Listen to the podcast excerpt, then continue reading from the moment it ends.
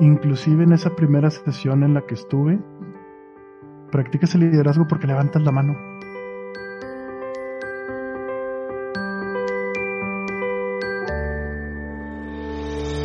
Hola, bienvenidos a Proyecto DTM, el podcast acerca de lo que se vive en los clubes de la organización Toastmasters International. En cada episodio compartiremos vivencias de los momentos de la verdad que tenemos como líderes y los aprendizajes que nos dejan cada una de estas interacciones. Ahora con nosotros, José Luis Torres.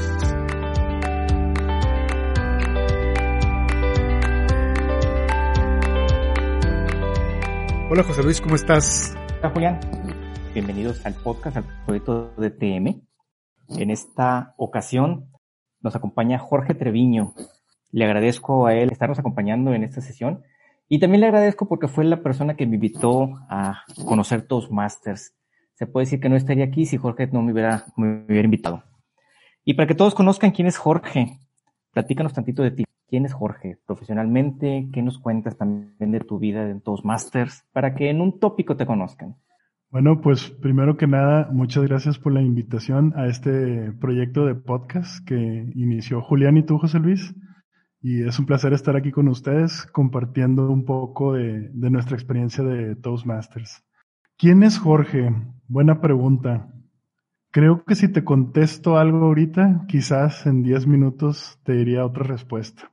Jorge siempre anda buscando nuevos retos, nuevas experiencias. Cuando tenía como 15, 16 años, conocí por primera vez una computadora. No, no es cierto. Es todavía todavía más joven, yo creo que 10, 11 años me tocó ver una computadora, precisamente un juego, y dije, no, esto es lo mío, y desde ahí decidí convertirme en ingeniero en sistemas computacionales. En aquellas épocas era un poco más callado, más introvertido. Bueno, de hecho siempre he sido introvertido, yo creo que al día de hoy me, considero una persona introvertida. Elegí ese camino de, de las computadoras de aprender a programarlas para que le ayudaran a las personas, por eso me convertí en ingeniero en sistemas, pero a lo largo del tiempo me he dedicado más a la administración de proyectos. Al día de hoy trabajo en una empresa india que se llama Infosys. Me desempeño como administrador de proyectos. Ahorita estoy en un proyecto en particular con una compañía de aviación que es nuestro cliente y me estoy desempeñando en una metodología o un marco de trabajo, como le llaman, llamado Scrum que básicamente es la administración de proyectos de nuestros días. Me gusta el arte, me gusta mucho viajar. Últimamente he viajado mucho a México, es un proyecto personal de mi esposa y pues yo me hice partícipe del mismo. En ese plan de los 32 estados que tenemos aquí en México, creo que ya hemos visitado como 17 y te comparto que este diciembre, con todo y pandemia, nos vamos a ir a Querétaro para seguir coleccionando más estados a nuestra lista de palomitas. Quiero resaltar que creo que tenemos varias cosas en común. También yo soy eh, certificado por el Project Management Institute, que es una certificación que tú tienes. Y nos hemos visto, además de en Toastmasters, en varias empresas donde hemos trabajado y colaborado juntos. No se me olvida la primera frase que me dijiste cuando te conocí, después en otro, en otro podcast lo aprofundizamos un poquito más en esa frase para hablar en este dedicarnos a ti. Y quizás yo no tengo como plan personal el visitar todos los estados, pero te estoy haciendo la competencia. Creo, en el último recuento, que yo he pisado al menos 25 estados de la República. Me dijeron una vez que hay que ser turista en tu país antes de ir a conocer otros países y me empecé a ser turista en mi país. Cuando llegué a más de la mitad de México fue que salí a otros países. Muy interesante las experiencias que comentas. Creo que en alguna ocasión en las sesiones de tus máster ya nos has platicado de tus viajes y esas son buenas experiencias y son buenos temas para discursos. Hablando de la experiencia que tienes en Toastmasters, ¿cuándo empezaste en Toastmasters? Yo a la primera sesión a la que asistí fue en junio del 2016. Entonces al día de hoy, si contamos, serían cuatro años, tres meses. Pero debo de ser sincero aquí. Hubo un lapso en el cual yo abandoné Toastmasters. Creo que ingresé, estuve ocho meses, corté unos cuatro, cinco, no recuerdo si fueron seis meses o medio año a lo mejor, y luego regresé.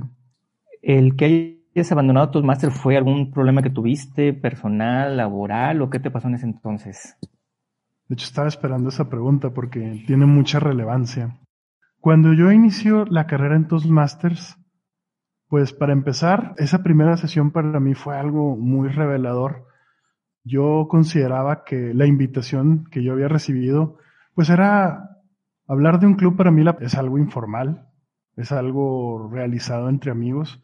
Yo no tenía la menor idea de que Toastmasters Internacionales es una organización. Es más, cuando me invitaron no, no me mencionaron el nombre, o al menos yo en mi memoria no lo recuerdo. No era una escucha activa muy poderoso en esos tiempos, ¿no? Entonces, pues yo, asisto pensando que es un club informal y, y fíjense, aparte soy una persona muy despistada.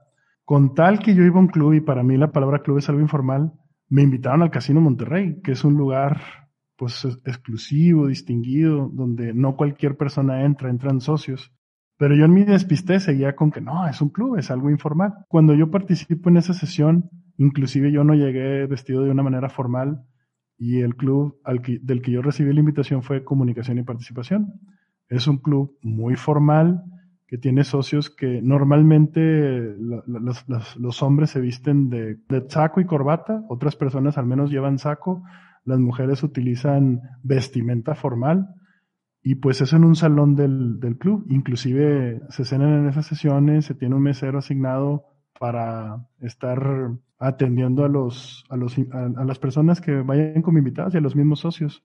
Y en esa primera experiencia, pues me tocó ver varios discursos. La verdad, unos oradores me sorprendieron bastante y, yo pensaba cuando los estaba viendo, a mí me gustaría ser capaz de tener esa tranquilidad y esa presencia frente a una audiencia. Realmente me cautivó. Tanto me cautivó que yo dije, ah, a mí me gustaría poder participar y están diciendo que hay una oportunidad para los invitados. Cuando llegó esa parte de los asaltos mentales o los table topics como los conocemos, pues yo obviamente levanté la mano y déjenme pasar, yo, puedo demostrar que yo también puedo. Y la realidad de las cosas es que ese asalto mental fue, fue muy duro. Me quedé en blanco cuando me hicieron la pregunta, ¿qué van a pensar de mí cuando dé mi opinión, porque era una cuestión que hablaba de las parejas homosexuales, entonces sí sentí mucho ese miedo de ser enjuiciado, pero después me tocó ver lo que es la parte de las evaluaciones y me di cuenta que Toastmasters es un lugar en el cual aprendes a, a mejorar sesión tras sesión, es decir, cada participación que tienes te sirve para ser un mejor orador, para aprender a escuchar mejor, para aprender a hablar mejor, para aprender sobre la técnica. Aprendes de diferentes técnicas de comunicación, es decir, cómo comunica mi cuerpo, cómo comunica mi voz, si de repente hablo un poco más bajito, si incremento el, tono de la voz, siempre estás comunicando algo. Al menos en esa sesión no me di cuenta del potencial de liderazgo y esa es la parte que quería que me preguntaras porque ¿por qué decido abandonar Toastmasters y luego regreso? En el momento en donde estas habilidades las empecé a poner en práctica en el plano laboral, pues empezaron a llegar oportunidades. Oportunidades en, sobre todo de liderazgo, porque previo a Toastmasters sí había tenido cargos de liderazgo, pero eran más cargos más técnicos, de dirigir equipos de trabajo, no tanto una administración de proyectos como tal. Parte del abandono fue, ya tengo las habilidades y ahora lo que necesito son certificaciones para cristalizar esas oportunidades. Entonces destiné los gastos que yo tenía Toastmaster, los destiné a certificaciones. En ese periodo de seis meses llegan las oportunidades, cambia la compensación salarial y ahí es donde digo, ¿cómo fue que llegué aquí? ¿Cómo fue que tuve estas oportunidades? Y ahí fue donde valoré todo lo que aprendí en Toastmasters. Obviamente me gustaba mucho el seguir desarrollando lo que es la técnica de la comunicación, pero la realidad de las cosas es de que comprendí de qué se trata el liderazgo y creo que en Toastmasters había tenido muy buen aprendizaje. Mi regreso a Toastmasters es obviamente para seguir desarrollando esas capacidades, pero sobre todo ayudar a otras personas a que tengan esta oportunidad. Y la realidad de las cosas, creo que en, en esta segunda vuelta, por decirlo de alguna manera, dejar y regresar a Toastmasters, pues ya tengo muy claro que es muy importante continuar en Toastmasters ayudar a otras personas a que encuentren esta organización, que decían tomar el reto de poner en práctica estas habilidades, porque creo que cada persona que entra a la organización desarrolla su potencial. Quiero resaltar un par de puntos que estuviste comentando, que estoy bastante de acuerdo con lo que comentaste, de respecto al tópico que, que tocó responder durante tu primera sesión de Toastmasters. Lo que he aprendido y lo que creo que promovemos dentro de los clubes Toastmasters es siempre tener una mente de respeto. No importa el tema que estemos tratando, respetamos la opinión de los demás y estamos ahí para ayudarnos, no para estar criticando. También digo, qué bueno que se dieron las oportunidades laborales y es algo que creo que mucha gente se pregunta, ¿para qué me puede ayudar Toastmasters? En algunas ocasiones han dicho, me conviene ponerlo en LinkedIn, me conviene poner el, los logros que tengo en Toastmasters dentro de mi página de Facebook. Y hay como que opiniones encontradas. Me encontré un blog hace como un mes más o menos, donde estaban profundizando en este tema. Unos decían que no servía para nada, que porque a nadie le interesa si tuviste un DTM o no tuviste un DTM, que ahorita profundizamos un poquito en este tema. Y otros decían que no, que al ser Toastmasters una organización a nivel mundial, que es una organización seria, donde no, no, no se trata de que pagues y te den un título, sino de que vas, practicas y demuestras que tienes las habilidades y que eso habla muy bien de las personas que, que, llegan a tener los logros dentro de la organización. Y también la parte de liderazgo que comentabas. Dentro de Toastmasters no nada más practicamos la oratoria. Tenemos muchos proyectos en la plataforma Pathways que promueven el liderazgo, ya sea a través del manejo de proyectos, al, a través del manejo de grupos de trabajo, cómo dar retroalimentación y manejo del cambio, eh, retroalimentaciones o cómo motivar a los equipos. Y también eso nos ayuda bastante. Diría en esos momentos de que pues es una prueba viva de que Toastmasters te da las habilidades tanto en comunicación como en liderazgo. Digo comunicación porque tú mismo comentabas al inicio que eres una persona más introvertida. Y si bien a lo mejor somos introvertidos, tener las habilidades nos abren muchas puertas y muchas personas que quizás nos ven hablar o que quizás una persona que te ve en estos momentos no se imaginaría que tú eres una persona introvertida. Que ese es por el uso y la vivencia que estás teniendo de estas habilidades. Tienes entonces desde el 2016 en la organización, salvo ese pequeño bache que, que nos comentabas hace unos momentos, ¿qué te motiva a seguir en tus masters? Fíjate, José Luis, ahorita que hablabas de las habilidades que, que aprendes en tus masters, digo, originalmente yo entré pues queriendo hablar mejor frente a un público. Eso es creo que lo que me sucedió a mí. Pero fíjate, una habilidad que me sorprendió mucho poder desarrollar fue la escucha activa. Y aquí, aquí sí tengo que ser muy sincero. Yo soy una persona que interrumpía mucho y que yo pensaba que hablar bien significaba hablar con las palabras adecuadas y que tú vas a decir todo, entonces todos tienen que escuchar porque tú tienes todas las palabras más formales, las adecuadas, pero la realidad de las cosas es de que en una conversación con cualquier persona, pues tiene que haber un diálogo. Tiene que haber un diálogo, tiene que haber un intercambio de emociones. Entonces, Toastmasters me sirvió mucho en ese aspecto de la escucha activa porque entre más vas adentrándote y afianzándote en lo que es la dinámica de un club, pues al principio das discursos, pero de repente te vas dando cuenta que hay funciones. Está el tomador de tiempos, está el evaluador gramatical, en algunos casos te toca evaluación de tópicos, luego te toca evaluar a un orador, te puede tocar ser Toastmaster de la sesión, evaluador general, que tiene que poner atención a todo lo que sucede en una sesión. Entonces, de repente se vuelve importante esta situación de la escucha activa.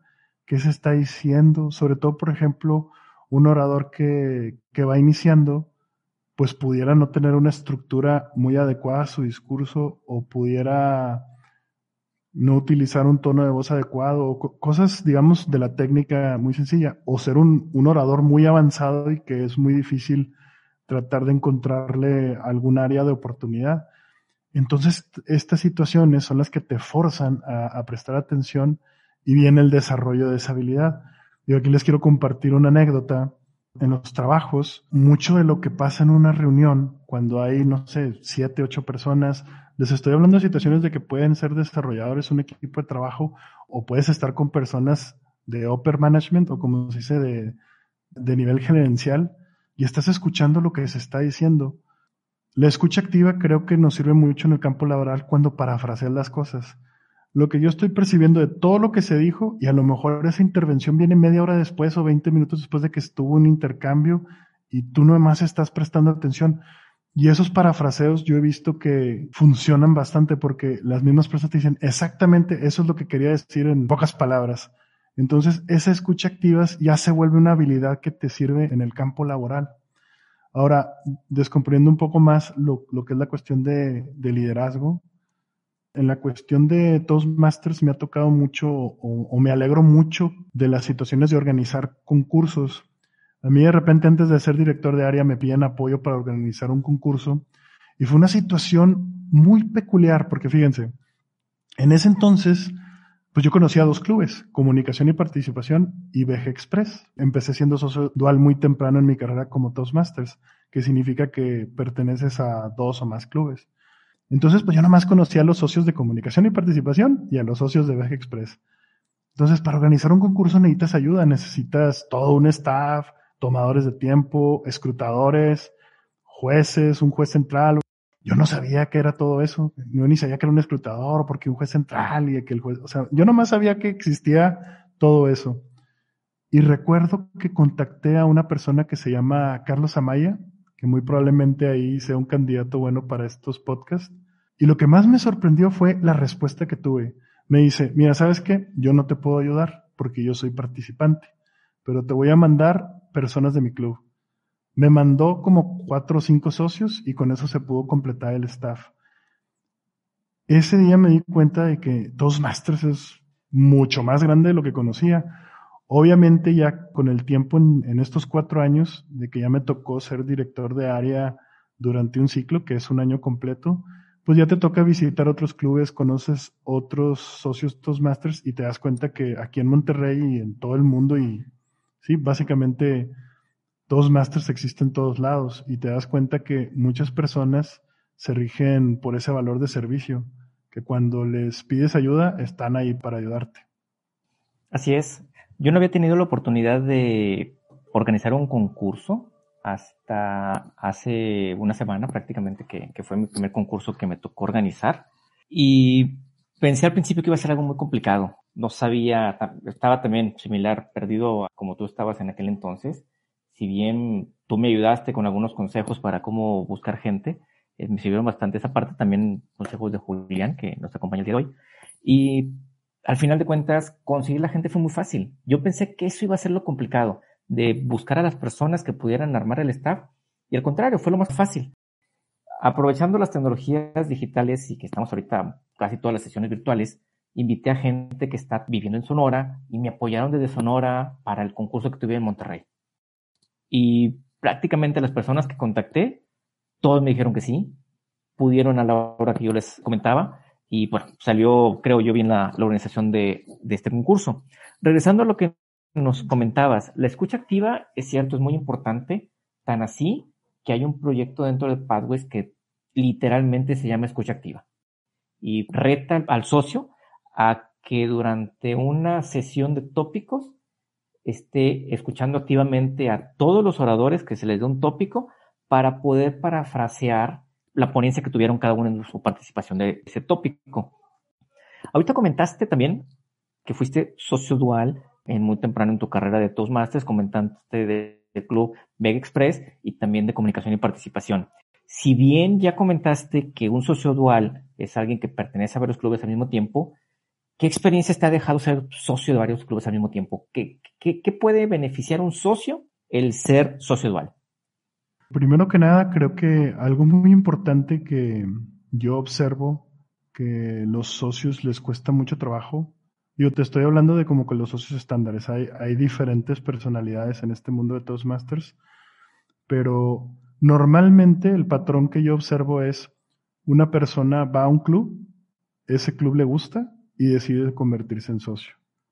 Y simplemente se dedica a desarrollar su carrera de Toastmasters en ese club. Esta situación de, de ser socio dual, te comparto que yo elegí este camino porque para mí comunicación y participación era un club del que estaba aprendiendo bastante, pero era un club que tenía una frecuencia de sesiones de dos veces al mes y yo quería avanzar rápido en, en lo que te comentaba, en, desarrollar esas habilidades de comunicador frente, frente, a una audiencia y tener más oportunidades de dar discursos. Entonces, principalmente esa fue la razón por la que yo elegí ser dual, porque Veja Express, el segundo club del que me convierto en socio, pues sesionaba cada semana. Digamos que tenía seis sesiones al mes en ese momento. Pero lo que me sirvió bastante fue ese momento en el cual yo empiezo a ir a un segundo club, pues obviamente era una audiencia distinta. Eran personas que yo sentía que al principio, ay, es gente nueva, que van a pensar de mí? Todavía era muy nuevo en esa situación de enfrentarme a una audiencia. Pero creo que sirve de aprendizaje porque tarde o temprano como Toastmasters, o al menos ya hablando de un objetivo personal, pues a, a mí sí me interesa en algún momento poder ser un orador que se sale del ámbito de Toastmasters y va a dar una charla a una empresa, a un grupo de jóvenes, etcétera. cualquier oportunidad para mí sería genial. Entonces, creo que el ser dual puso en práctica esa situación. Ya hoy en día sí me ha tocado ir a dar charlas que me han invitado. En alguna ocasión fui a una universidad a dar una charla. En otras ocasiones me han pedido si puedo ser parte de un equipo que vaya a dar una sesión muestra. Entonces, la audiencia a la que estás enfrentando no es una audiencia Toastmasters, es una audiencia que yo la catalogaría con el adjetivo de real. Una audiencia real, pues no son Toastmasters que conocen los formatos de evaluación y toda esa dinámica. Al contrario, es, ¿me cautivaste porque eres un buen orador o no? Es una audiencia más, más exigente. Entonces creo que esta situación de ser dual te sirve mucho para poder desarrollarte un poco más rápido. Tienes más opciones, más oportunidades de poner en práctica porque al fin y al cabo un club o una sesión de club es una oportunidad para practicar. Claro, y conocer diferentes audiencias también te permite conocer diferentes estilos.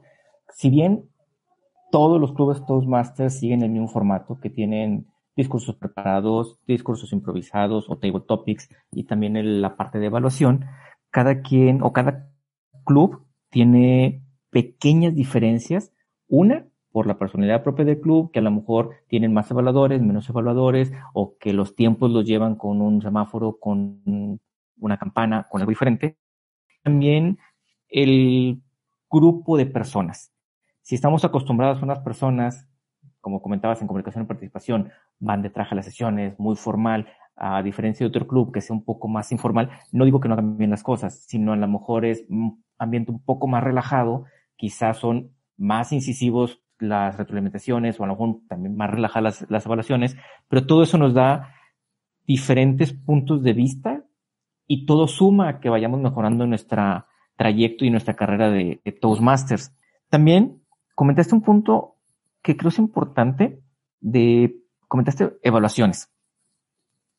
Si bien cada club puede ser que te toque un evaluador muy duro que te diga eh, o que te casi casi te destroce, te deja por los suelos, se puede decir. Y hay otros que, como decimos acá en el norte, más barcos, que pues, no te apoyan mucho. Yo creo que también dentro de los mismos clubes encontramos un punto medio, hay de todo, pero encontramos un punto medio y ya sabemos quiénes son los que nos dan las mejores evaluaciones y los podemos proponer quizás para que aviéntate tú a hacer un, a, un, a un concurso, que recién estamos todavía en época de concursos de evaluación, para seguir practicando esto y que ese estilo se permea a más personas, que es algo que, nos da también los, los concursos, como conocer nuevos estilos, nuevas formas de hacer las cosas, y todo es un aprendizaje dentro de nuestra carrera de, de Toastmasters. También suena muy interesante lo que comentabas de que te invitaron a dar una plática a una universidad o como una sesión muestra para un grupo de personas que aún no son parte de Toastmasters. Otro comercial que quiero hacer es de que dentro de las caminos de, Pathways hay un proyecto que es precisamente para hablar en público, de convertirse en un orador profesional y te da ciertos tips y te da el reto también de que des un discurso que no es tan tradicional porque es un discurso de 20 minutos. Usualmente los discursos que damos en las sesiones son de 5 a 7 minutos y este sí es un reto que nos saca de nuestra área de confort. Si estamos acostumbrados a 7 minutos, ya hablar casi tres veces eso, si nos da material para mejorar. Y qué mejor que ya lo hayas puesto tú en práctica en el mundo real. Como dices tú, una diferente audiencia para poder practicar las habilidades que estamos teniendo. Al principio, cuando empezamos esta, esta edición, comentaba que tú ya eres un DTM. DTM, lo hemos platicado en otros episodios, es Distinguished Toastmasters o Toastmaster distinguido. Tú tuviste tu grado de, Toastmaster distinguido en épocas ya de Padwes, que es la plataforma educativa que tenemos. ¿Cómo tuviste el DTM y, y, qué aprendiste de obtenerlo? Yo inicio pues buscando desarrollar esa habilidad de comunicarme mejor y de repente entre que el tiempo fue avanzando y, fui avanzando en ese manual, yo empecé con el sistema tradicional que te daban los primeros dos manuales, el comunicador competente y el líder competente. Entonces yo llevaba mi, mi manual de comunicador competente y era el único manual al que le ponía atención. El de líder competente ahí estaba, de adorno en mi casa. No lo utilizaba para nada. Hasta que un día dije, oye, pues si son dos manuales, el otro debe tener cosas ahí interesantes. Y empecé a observar. Y la realidad de las cosas es de que lo que te pedían en ese manual eran cosas muy sencillas. Sé evaluador gramatical de una sesión de tu club. Y que te pongan una palomita de que lo realizaste y cómo lo realizaste y que evalúen tu, tu evaluación gramatical. Y poco a poco me fui dando cuenta que iban subiendo en complejidad las, las tareas. Pero ahí fue cuando empecé esa parte de liderazgo. Pero lo que me sucedía o lo que yo observaba que, que no invitaba a desarrollar esas habilidades es de que muy pocos socios lo hacen o lo hacían en, ese entonces. Entonces de repente dije, ah, y lo que, lo que sigue por hacer es, en el plano de la comunicación, es hacer manuales avanzados, y había un manual avanzado de humor, un manual avanzado de, para informar, y, diversas opciones. Entonces, cuando empiezo a descubrir todo esto, me doy cuenta de que hay mucho más. Y digo, ¿y pues qué es lo que busca hacer un Toastmasters? Y ahí fue donde encontré eso del DTM. Me di cuenta que también tenía que hacer un cargo de comité ejecutivo de un año. Podías hacer dos cargos de seis meses porque hay clubes que tienen esas políticas. Tienen, por ejemplo, el presidente dura seis meses o dura un año pero Toastmasters te, te exigía un año. También un cargo de, de, distrito, que puede ser desde director de área, director de división, director de distrito, etcétera. Ahí ya los puestos suben, suben en jerarquía. Pero pues el más básico, el que más oportunidad tenemos los Toastmasters que tienen poco tiempo en la organización, pues normalmente empiezas con un director de área. Entonces, pues para mí fue como un objetivo. Dije, pues déjame continuar todo esto de liderazgo. Después se hablaba que venía esta nueva plataforma de Pathways. Entonces, cuando yo ya voy muy avanzado en los logros del sistema tradicional, sí tuve la opción de hacerlo por Pathways. Porque al día de hoy estoy en mi cuarto Pathway. Para realizar el, DTM te piden dos Pathways, un proyecto de DTM, cargo en tu comité de un año y cargo distrital y ser coach y mentor de, coach, mentor y sponsor de, de un club. En mi caso, esa fue otra de, las grandes experiencias que tuve en Toastmasters.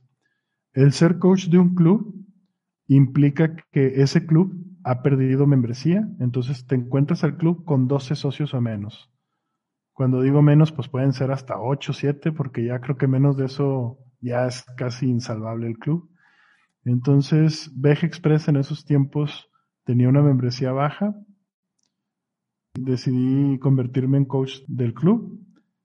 Y la verdad fue, yo creo que la mejor experiencia que he tenido en Toastmasters.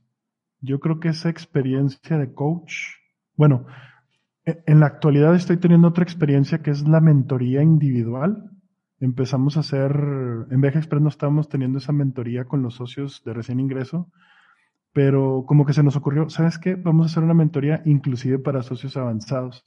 Entonces, en estos momentos estoy mentoreando a tres socios, uno de recién ingreso, ahorita te platico una anécdota de ese, de ese caso, una persona con más tiempo en Toastmasters y una persona con un tiempo mediano en Toastmasters. Entonces, el coacheo, pues fue un éxito porque lo que te, lo que te piden hacer es que, al, o sea, que el, el coacheo te lo van a otorgar cuando tu club del que fuiste coach termine siendo club distinguido. Es decir, que termine el ciclo teniendo al menos cinco, cinco metas entre educativas, administrativas y de membresía. Y pues nos fue bastante bien con Vejex 3 porque terminó siendo club distinguido el presidente. Se completaron las 10 metas, pero sobre todo se logró ese crecimiento de membresía que ocupaba para llegar a ese estatus. Y así fue como se completó el DTM. Creo que la cereza en el pastel fue ese cocheo porque fue lo último que me faltaba y, al, lograr ese cocheo, pues se logró el DTM. Si quieres me extiendo con esa parte de mentoría para compartirles ahí una anécdota que fue muy satisfactoria para mí. Sí, de hecho te iba a preguntar precisamente de esa, de esa anécdota. Fíjense, una, ahorita que hablabas de evaluación, José Luis, para profundizar un poquito en eso. Me sirvió mucho a mí en estos tiempos me invitaron a una capacitación de jueces. Y en esa capacitación de jueces me dieron la oportunidad, en lo que era el tema de evaluación, a mí me invitaron como evaluador. Es decir, iba a ir un orador muestra, tres evaluadores muestra, por decirlo de alguna manera, íbamos a hacer nuestras evaluaciones y los ponentes iban a explicar cómo habían jueceado los puntajes de los evaluadores. Entonces ahí, pues nosotros fuimos así como que materia de análisis, ¿no? En ese ejercicio que se hizo, pues me tocó poner atención a los ponentes, obviamente, y ellos descomponían lo que es la evaluación en cuatro rubros, que son los que en la boleta te dicen, pues te tienes que concentrar en el, en el análisis, en dar recomendaciones, en la técnica de cómo entregas tu evaluación y cómo cierras una evaluación, o sea, qué conclusión das tú como evaluador. Se me hizo bastante reveladora ese ejercicio. O sea, yo, yo la verdad desconocía que esos eran los rubros en los que se fijaban los jueces cuando jueceaban una evaluación. Entonces este conocimiento pues lo obtuve ahí. Y en los clubes pues he tratado de poner en práctica todos esos consejos que me han pedido ahí. Ya regresando a, esta situación de la mentoría, Eva Ramírez, una socia de recién ingreso en, en Express, tiene pues cuando empezábamos la pandemia, por ahí de febrero, creo que se estaba convirtiendo en socia, entonces ya para el día de hoy tiene como nueve meses. Cuando viene esta situación de los concursos, ella levanta la mano y sabes qué, yo quiero concursar. Y como estábamos teniendo nuestras sesiones de mentoría, me pidió consejos, cómo debo de hacer la evaluación. Una noche antes del concurso le dije, mira, estos son los cuatro rubros en los que se van a fijar los jueces. Es el análisis, y las recomendaciones en el, análisis es de que comentes todo lo que se dijo, ese contenido, qué objetivo tenía. Entonces, le recomendaba, haz ese análisis en lo que estés platicando. Si tú observas en esa persona muchas áreas de oportunidad, no te preocupes, concéntrate en dos, pero de esas dos, menciónala y dile recomendaciones y que sean dos. Y luego le dije, no digas tus áreas de oportunidad, no, haz una transición más sutil. Durante tu discurso pude observar y lo hazlo de una manera, o sea, como tú te sientes, nomás emocionate un poco más. Y la conclusión, le dije, inclusive apúntalo ahorita, ten dos, tres conclusiones y excelente mensaje el que nos diste, nos invita a buscar cambiar, a buscar poner atención en esto y sin duda alguna una persona como tú está para dar esta clase de charlas en muchos clubes Toastmasters o inclusive en el mundo real. Entonces, con estos consejos, al día siguiente fue un gran honor. Yo, de hecho, yo estaba concursando en ese momento. Termina mi concurso y me da tiempo de, ir al concurso en donde estaba esta socia. No alcancé a ver su evaluación. Me tocó ver lo que fue la parte de oratoria, pero ya en la premiación ella logró segundo lugar en oratoria y primer lugar en evaluación. Entonces me sentí bastante realizado porque pues transmitir estos consejos le, causaron un bien a una persona. Ese día fue el clásico regio y aún, aunque mis rayados perdieron, yo estaba muy contento por el éxito de, de Eva Ramírez. Muy reveladora lo que estás comentando. Muchas ocasiones damos evaluaciones y es la forma en que nosotros aprendimos dentro del club. Y si bien hay un proyecto en que nos evalúan nuestra evaluación, no profundizamos tanto quizás en todos los rubros que evalúa un juez cuando está haciendo jueceo. Y también me llamó mucho la atención lo que hace unos momentos comentabas de que tú aprendiste en tus másters, transmitirlo y ayudar a otros participantes, a otros, a otros socios. Y estabas, acabas de comentarnos un ejemplo precisamente de cómo estás ayudando a otros, a otros socios. Qué bueno que implementaron la parte de cocheo, que es algo que creo que muchos clubes pueden aprovechar para apoyar a los nuevos socios. donde los socios con experiencia apoyan a los nuevos socios, pero también pueden apoyar a los socios con más tiempo que quizás no les pusimos atención en su momento y aprendieron, como decimos, como Dios les dio a entender y no con una guía. Y seguramente con una guía hubiera sido más rápido su aprendizaje. Por eso reconozco mucho tu labor, muy loable lo que estás haciendo y pues te diría, sigue así con esa, con esa gana, con ese ímpetu que tienes para seguir ayudando a los demás. Una frase que has dicho en varias ocasiones, que creo representa claramente lo que estás haciendo en estos momentos, es de que, bueno, has comentado, Toastmasters me ha dado mucho y yo quiero regresarle a Toastmasters algo de lo que me ha dado. Y creo que ya lo estás viviendo prácticamente lo que, con lo que, lo que estás haciendo en estos momentos parte de conocer otros estilos, parte de, pues bueno, la experiencia que ya tienes por haber ido a estas capacitaciones y demás, recientemente acuñamos un término, no sé quién lo haya inventado, pero ya está, lo acuñamos, el de Zoom Surfing. Utilizando las tecnologías, principalmente las sesiones de Toastmasters se han implementado por alguna razón más por medio de Zoom. Y el mismo Zoom lo aprovechamos para visitar otros, otros clubes. De hecho, me recuerdo, anécdota personal, un tópico que tuvimos en un club de Mazatlán, donde decían que es mejor las sesiones virtuales o las sesiones presenciales. Yo estuve en el equipo ganador que apoyamos las sesiones virtuales y parte de los beneficios que veíamos era que podemos visitar clubes en diferentes partes del mundo sin salir de nuestro hogar y con solamente un clic de distancia. Sé que tú haces mucho el surfing, que inclusive de repente estás en Canadá, de repente fuiste a Rusia, de repente te fuiste a Emiratos, de repente te fuiste a Argentina.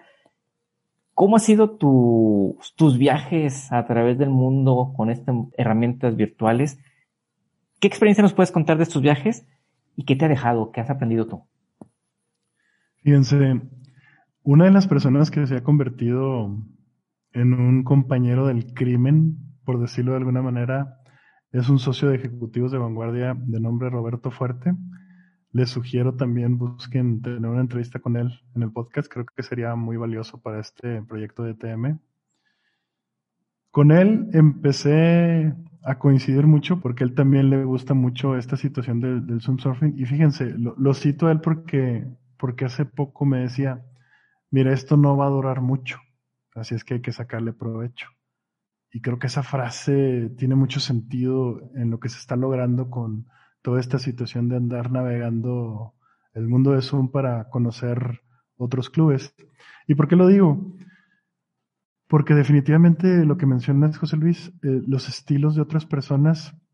Les voy a contar una anécdota que, que surgió de esta situación del Zoom surfing. A mí me tocó conocer a un finalista de Toastmasters. Él fue finalista en dos ocasiones es un orador que se llama Rich Hopkins, es un orador motivacional, ha participado en TED Talks y yo pude observar en un grupo de Facebook que él tenía el plan de ir a visitar todos los distritos. Desde el momento en que inició esta situación de la pandemia, su plan era yo quiero visitar todos los distritos. Así es que personas de clubes que representan un distrito al que no haya ido, aquí está la lista, por favor contáctenme y búsquenme y fíjense el reto. Yo no pertenezco a un club que, que sesiona en inglés. Comunicación y participación, Veja Express y Toastmasters en español online, hasta el nombre lo dice. Es club en español y Veja Express y comunicación también. Entonces necesitaba encontrar un aliado que fuera un, fuera un club que sesionara en inglés para poder invitar a Rich que fuera a ese club y obviamente armar una, una sesión pues para hacerlo sentir bienvenido. Entonces, uh, yo la verdad no, no me, yo todavía ni tenía el club y ya está contactándome ahí con Rich. Oye, ¿sabes qué? Ha sido el distrito 113.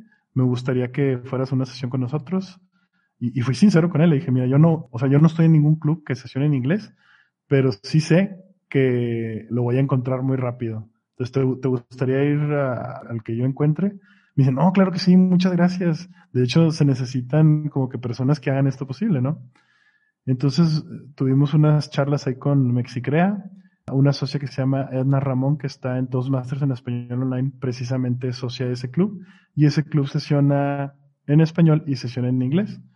Entonces se hizo, Se hizo un flyer, se platicó con Rich, se acordó una fecha y fue genial tenerlo. Y, y ahí es donde como que quiero resumir toda esta situación de estar en otros lugares. Definitivamente ves diferentes mecánicas. Ves que algunas personas empiezan con los discursos preparados, luego le siguen con table topics y luego evalúan. Y en otras ocasiones ves que inician con table topics o que inician con el discurso y luego hacen la evaluación del discurso que tienen funciones nuevas, como por ejemplo el Quizmaster que lo encontramos en, en otros clubes. A mí me tocó verlo en Argentina, me tocó verlo en un club en Europa, me parece. O sea, sí, sí lo he visto en varios lugares. Y después llegó para quedarse acá en México. Lo he, estado viendo en, en diversos clubes a mucha gente le gustó. Ves los estilos de, de cómo presentar la oratoria, pero en sí, o sea, quería mencionar esta anécdota de Rich porque fue muy revelador el discurso que dio. Su discurso se titulaba Lidera de cualquier manera, Lead Anyway en inglés. Y en este, para darles un, un, una breve reseña de lo que compartió, él decía que a él le tocó conocer al campeón del 2014. Y este señor, cuando termina y ya se vuelve campeón, te, te, comenta Rich, no, fíjense que lo que sucede cuando alguien queda campeón, pues todo el mundo los quiere dar de alta, ¿no? Haz de cuenta que si ahorita ven al Michael Carr y le picas solicitud de amigo en Facebook, te va a aceptar. Entonces Rich dice, a mí me pasó lo contrario. El cuate que fue campeón me pidió ser amigo mío. Entonces pues lo acepté. Y después de que lo acepté, me escribe, gracias a ti que diste una charla hace muchos años, salió un video en YouTube, yo te observé y tu plática me motivó a yo convertirme en orador. Por eso el día de hoy estoy aquí en, la competencia internacional ganándola. Entonces dice Rich, yo ni tenía la menor idea de lo que yo estaba haciendo iba a provocar esa situación. Entonces, fíjense, de esta sesión fueron meses, les estoy hablando, y el mensaje tan poderoso que dio se me quedó. Yo creo que eso es lo que se busca en el Zoom surfing, buscar mejorar o darte cuenta de qué manera llegar a ser un mejor orador, porque tanto ves dinámicas distintas ves, como dices tú, José Luis, estilos distintos, pero también te encuentras oradores que ya dieron ese salto que todos buscamos dar. Creo que eso es lo más importante. Definitivamente, un discurso, una plática, una frase que nosotros hayamos dicho puede trascender en las personas y van a encontrar a la persona indica, indicada que lo va a hacer crecer. En, Recientemente nos enteramos del fallecimiento del actor que hizo a Pantera Negra en el universo de Marvel. Falleció de cáncer y desafortunadamente muchas cosas buenas de las personas salen hasta que fallecen. Me encontré varios discursos o varias pláticas que daba este actor en, en las entregas de premios. Y él decía que Pantera Negra no hubiera existido si no, hubiera, si no fuera por gracias a Denzel Washington. En algún momento, cuando era niño, él pues, era bajos recursos y Denzel Washington creo que le pagó una beca para que estudiara, siguiera adelante. Se motivó mucho porque Denzel Washington lo estaba apoyando, se hizo actor y llegó a hacer lo que eh, los papeles que representó. Una acción de Denzel Washington que a lo mejor para él era normal apoyar a un niño de bajos recursos para que siguiera estudiando, nosotros también estamos logrando con los discursos, con las palabras y con los mensajes que estamos transmitiendo.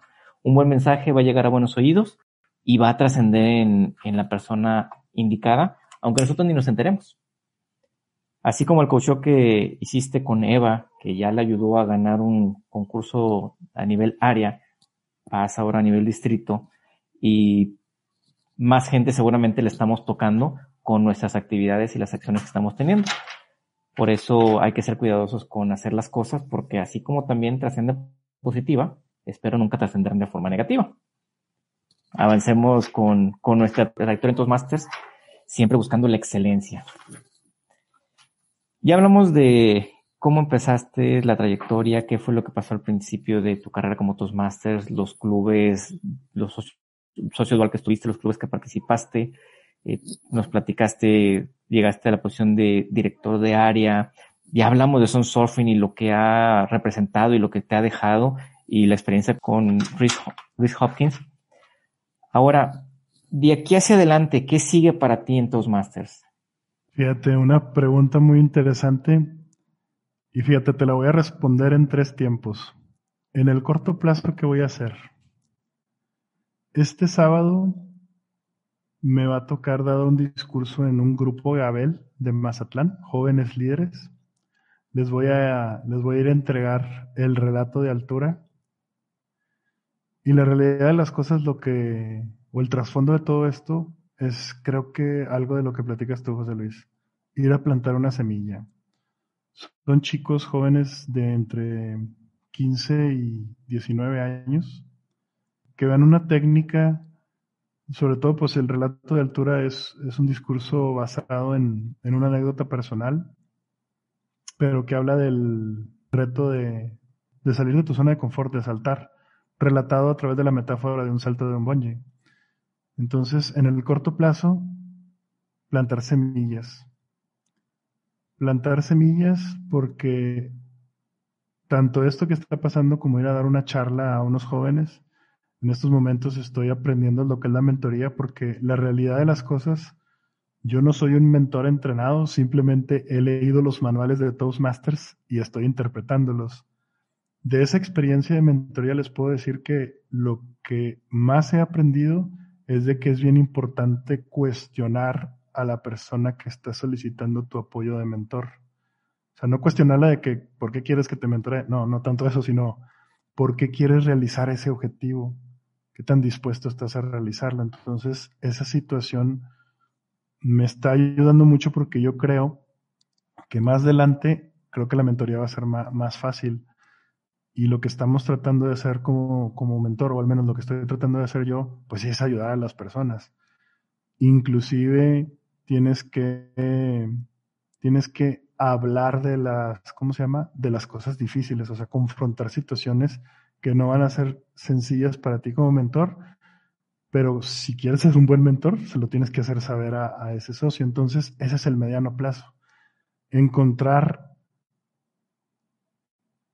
ese, sobre todo ese entendimiento de para qué sirve la mentoría para poder hacerlo de una manera más eficaz y ayudar a las personas de una manera trascendental. Que ellos se den cuenta de, qué es lo que realmente necesitan hacer y a lo mejor tener esa charla difícil. Y en la parte de la oratoria, creo que a estas alturas, en la carrera de Toastmasters, estoy empezando a encontrar la técnica que, con la que más me siento cómodo. Pero, por ejemplo, al día de hoy, yo pensaba que contar historias era algo muy poderoso Simplemente creo ahora que es parte de una técnica, o sea, es, es, una, es una herramienta que te ayuda a construir un discurso. Pero, por ejemplo, he estado enfocándome mucho en contar una historia completa y cuando ya le estoy metiendo mensajes, en las evaluaciones he estado escuchando que como que ese mensaje no encaja bien, como que pareciera que la historia debería ir por sí sola. Entonces tengo que encontrar la forma de pegar anécdotas con mensajes poderosos o construir las historias de tal manera que tengan sentido. A lo mejor las historias que parecen ser completas las debería de nomás partir y agarrar la parte que le pueda servir a un mensaje poderoso. Entonces, en esa trayectoria de personal o búsqueda de decir, estas son las herramientas que me gustan a mí como, este es mi estilo de orador, pero necesito encontrar cómo conectarlas con, con mis mensajes, porque creo que ese es el segundo paso que hace un gran orador. Se lo escuché a Dara la Lacroix, él dice, un orador empieza, o, el primer paso de un orador, él, lo define en tres pasos. Dice, un orador primero está dentro de su cabeza, pensando en qué decir, ay, no me vaya a equivocar, qué seguía, y estás pensando en esos términos. Cuando pasas al segundo paso es cuando te enfocas en dar un buen mensaje. Y yo creo que estoy en ese punto de cómo construir un discurso que dé un buen mensaje. Ya no piensas dentro de tu cabeza, simplemente es ¿Cómo le hago para construir un mensaje que les llegue y luego te digan los, las audiencias, ah, no, pues hay que salir de nuestra zona de confort? Pero si tú sales y la audiencia dice, no, pues estuvo muy padre el salto del bungee, no, ese no era mi mensaje. Yo es lo que espero, que cuando se termine una audiencia le quede muy claro y te lo repitan en cuatro palabras el mensaje. Y luego dice que el tercer paso es cuando ya no nomás es el mensaje, es de que la audiencia dicta lo que tengas que hacer. Ya a lo mejor él está hablando en un plano personal de cuando das seminarios, pues interactúas con la audiencia, pero un, buen orador, aun aunque sea un discurso de 5 a 7 minutos, que puedas interactuar con la audiencia, que tu discurso esté en función de la audiencia, que les estés haciendo preguntas, los estés conectando constantemente con tu oratoria o tu presentación. Eso es lo que busco a largo plazo. Llegar a ese punto de, después de dar un buen mensaje, que a lo mejor eso va a ser un largo plazo para mí también, les estoy hablando a lo mejor años, no sé, sí llegar a ese punto de, de poder conectar con las audiencias de una manera integral, en la cual tanto el discurso está en función de ellos, como está en función de ellos una sesión de preguntas y respuestas y, y atender sus necesidades. Mucho éxito, Jorge, con tus objetivos en corto, mediano, largo plazo. Te deseo realmente que encuentres el camino correcto para ti y que llegues a la cumbre y que puedas conectar con las audiencias en la forma que tú lo estás imaginando. Julián, ¿algún tema que quieras tratar? Claro, con todo gusto. Profundizar. Recientemente hice una entrevista, un compañero de nosotros, David Romero, me preguntaba cómo manejarías un mal liderazgo. Interesante pregunta. ¿Cómo manejar un mal liderazgo? Es decir, si yo soy el alumno de ese mal líder o si me pudieras profundizar la situación. Sí, por ejemplo, en este ámbito estamos todos expuestos. Hablamos de, de enseñar con el ejemplo, pero hay, hay veces que por ignorancia, por egoísmo, damos malos ejemplos. En ese proceso de aprendizaje y ya con el camino recorrido, ¿cómo tú lidias con un mal ejemplo, con un liderazgo el cual pues no está alineado a lo que aprendemos o queremos transmitir a través de los valores de tus másteres? Pues mira, yo siento que en Toastmasters pues hay liderazgo. No, no lo voy a decir como que bueno y malo. Más bien hay liderazgo, hay costumbres, es decir, hay clubes que tienen una dinámica que a lo mejor lleva mucho tiempo, que no ha tenido cambios, pero la cuestión de mencionar que algo es un buen liderazgo o un mal liderazgo es bajo esa premisa de la percepción, es decir, si tú, voy a poner un ejemplo burdo. Imagínate, Julián, que tú vas a Viaje Express por primera vez. Yo sé que ya has ido y lo conoces, pero digamos que vas por primera vez y hay ciertas cosas que no te parece que estén bien hechas. Yo creo que lo más importante en esta cuestión de liderazgo es tener apertura. Es decir, el tener apertura invita a una cosa, al diálogo. Es decir, vamos a explorar opciones nuevas de cómo realizar algo. Imagínate que tú dijeras, oye, ¿sabes qué? En un club funciona la dinámica de empezar con tópicos y después discursos preparados. ¿Por qué no hacemos eso aquí? Que ustedes lo hacen al revés, o sea, empiezan con discursos y luego hacen tópicos. ¿Y por qué no? O sea, ¿por qué no se puede explorar? Creo que la clave de un líder es tener apertura. O sea, cuando el líder tiene apertura, todo es posible. Entonces no, no es una situación de mal o buen liderazgo, más bien es una situación de si en un lugar hay apertura, todo puede cambiar.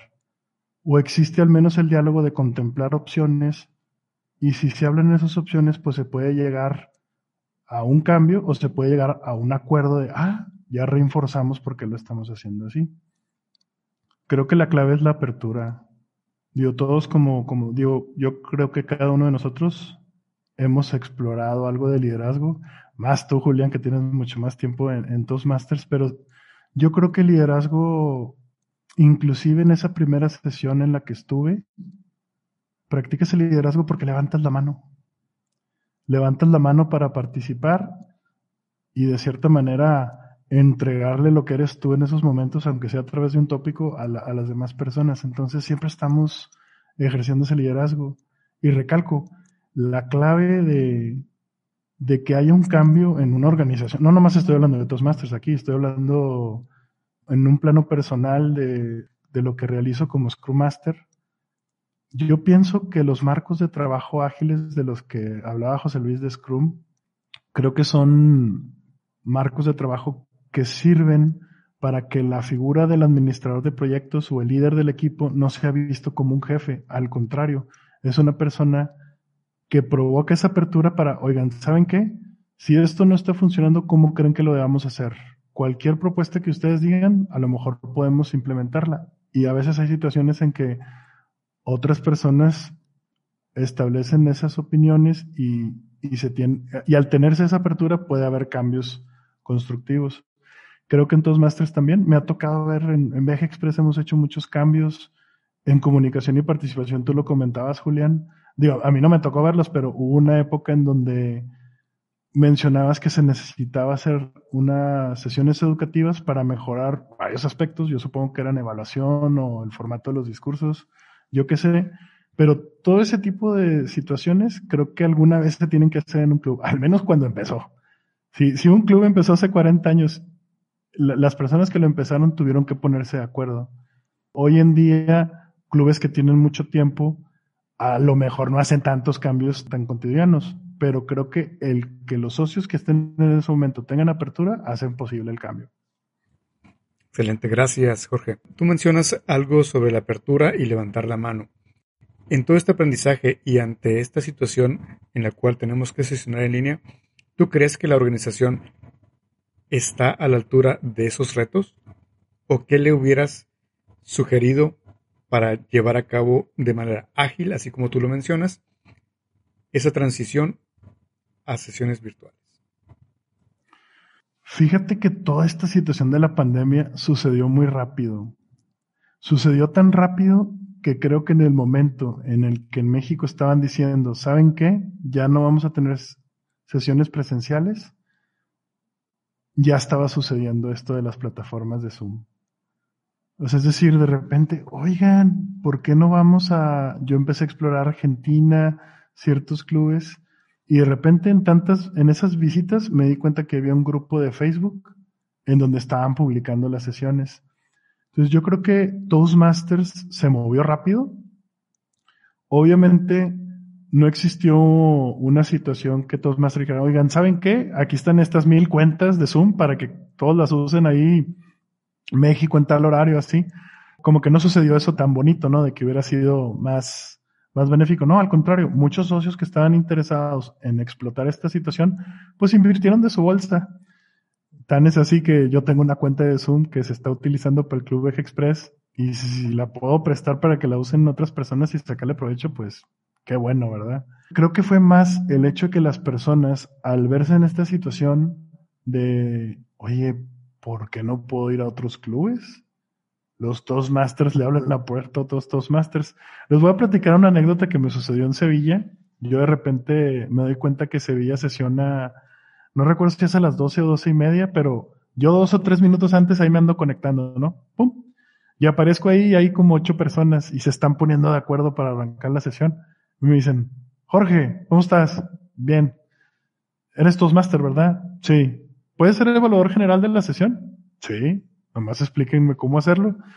La realidad de las cosas es de que te metes en todo este tipo de situaciones y son muy gratas porque, pues para empezar, aprendes, como ustedes decían, de otros estilos, aprendes de otros oradores, de otras estructuras, pero sobre todo encuentras el mismo idioma de Toastmasters. O sea, es ese que me preguntan, ¿eres Toastmaster? Ah, entonces eres uno de los nuestros y no puedes decir que no. O sea, como que ese tipo de temas se sobreentienden. Entonces, si tuviera que decir alguna crítica, ahí les va. en la Convención Internacional de Toastmasters, pues era demasiada la demanda. Todo el mundo por primera vez iba a poder estar ahí y todos querían ver a los oradores que iban a ser los que estuvieran disputando el campeonato mundial. Entonces, los primeros días, pues a todos se les caía la conexión porque era demasiada la demanda. Entonces, te pudiera decir, no, pues no estuvo a la altura, pero al contrario, o sea, hicieron todo lo posible para que eso fuera una realidad. Y ya para el último día, todos disfrutaron al, campeonato internacional. Entonces, yo pienso que Toastmasters se adaptó rápido al cambio para cuando sucedió en México ya era muy funcional para todos nosotros. Entonces, para México fue una experiencia muy bonita porque en el momento en donde empezó a pasar esto, ya había muchos clubes sesionando en línea. Toastmasters estuvo a la altura. Excelente. Pero más que Toastmasters, creo que somos los socios quienes estamos a la altura de los retos y sacamos la casta, ponemos los recursos necesarios para que eso sea posible. Jorge, muchas gracias por tu tiempo. ¿Algún mensaje final para quienes escuchen este podcast? Pues miren, para las personas que no conocen Toastmasters, dense la oportunidad. Para las personas que ya son Toastmasters, sigan en este camino de aprendizaje. Y para las personas que dan de alta a sus perros como Toastmasters, no lo hagan. Den de alta socios a los que les puedan plantar una semilla. Gracias, Jorge. José Luis, ¿algún mensaje final para este episodio? Ya no voy a poder registrar a mis dos chihuahuas. Muchas gracias, Jorge, por habernos acompañado. En muy gratas memorias las que compartiste con nosotros. El mejor de los éxitos a Eva Ramírez en su siguiente concurso. Esperemos vernos por ahí en, en esa actividad. Muchas gracias y, y hasta el siguiente episodio.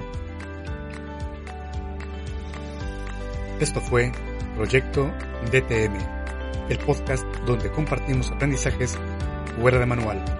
Gracias y hasta la próxima.